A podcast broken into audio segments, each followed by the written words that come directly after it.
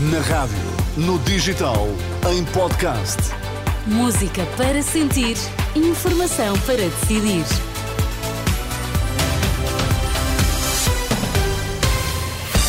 Boa segunda-feira, passam 3 minutos do meio-dia. Vamos ouvir o Vítor Mesquita, que nos vem primeiro com os destaques, contar o que é que temos nesta edição. Olá, Vítor.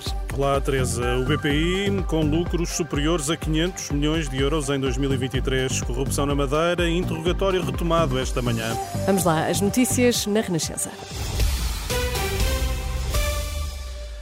Esta hora o trânsito está condicionado no IC2, na zona de Alcobaça, na freguesia de Benedita. É lá que está em curso uma marcha lenta de agricultores. Manifestantes que dizem não procurar subsídios pedem menos limitações à produção. Também os agricultores espanhóis estão em luta, o que está a obrigar ao desvio do trânsito na fronteira de Vilar Formoso. A OCDE avisa se os custos de transporte marítimo continuarem a aumentar devido ao conflito no Mar Vermelho, a inflação dos países da Organização para a Cooperação e Desenvolvimento pode aumentar 0,4 pontos percentuais ao fim de um ano. Num relatório hoje divulgado, a OCDE alerta que os ataques de úteis aos navios comerciais já começaram a perturbar os calendários de produção na Europa, em especial no fabrico de automóveis. O BPI fechou 2023 com lucros de 524 milhões de euros, mais 42% do que no ano anterior. Segundo a apresentação de resultados, a margem financeira, a diferença entre juros cobrados no crédito e juros cobrados nos depósitos, essa margem financeira cresceu 72% para para 943 milhões. O BPI é detido pelo grupo espanhol CaixaBank. Vitória da AD nos Açores, sem maioria absoluta. 32 anos depois, o centro-direita volta a ganhar no arquipélago. Na noite de festa da Aliança Democrática, o PSD coloca no PS e no Chega na responsabilidade de garantir estabilidade nos Açores. Luís Montenegro sublinha que só uma aliança entre PS e Chega pode impedir a governação da AD no arquipélago. Junta-se nesta edição a editora de política da Renascença, Susana Madureira Martins. Boa tarde, Susana. Boa tarde, Vitor. Tendo em conta os resultados, o Chega passou a ser um problema do PS?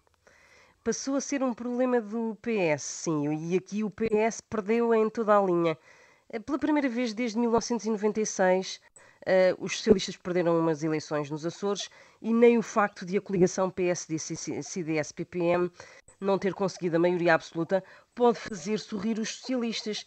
O PSD conseguiu uh, criar uma tenaz uh, Vasco Cordeiro que ou viabiliza o governo de José Manuel Bolieiro ou então fica mesmo responsabilizado, juntamente com o Chega, pela instabilidade na região. Para todos os efeitos, Vitória, estas são as primeiras eleições que Pedro Nuno Santos perde como líder do PS.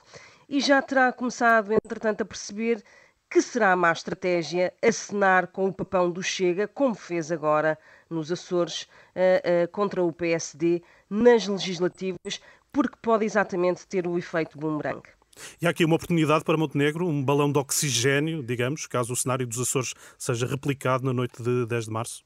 A estratégia pode ser boa e põe uh, Pedro Nuno Santos uh, à cautela e provavelmente terá de encontrar uma outra estratégia, uh, o líder do PS, que não seja esta de colar o PSD, o CDS e o PPM ao Chega e vamos ver se o eleitorado, aquele eleitorado de centro-direita que está com medo de votar na AD eh, por causa de eventuais entendimentos com o Chega, vamos ver se não será esta uma estratégia para que esse eleitorado não perca esse medo. Obrigado, Susana. A análise da editora de política da Renascença, Susana Madureira Martins, aos resultados das regionais nos Açores. E continuamos a acompanhar. Obrigada, Vítor Mesquita, e até já. Eu relembro que a Renascença foi distinguida pelos portugueses como marca número 1 um na escolha do consumidor 2024 na categoria Rádio. Informação já a seguir às temperaturas.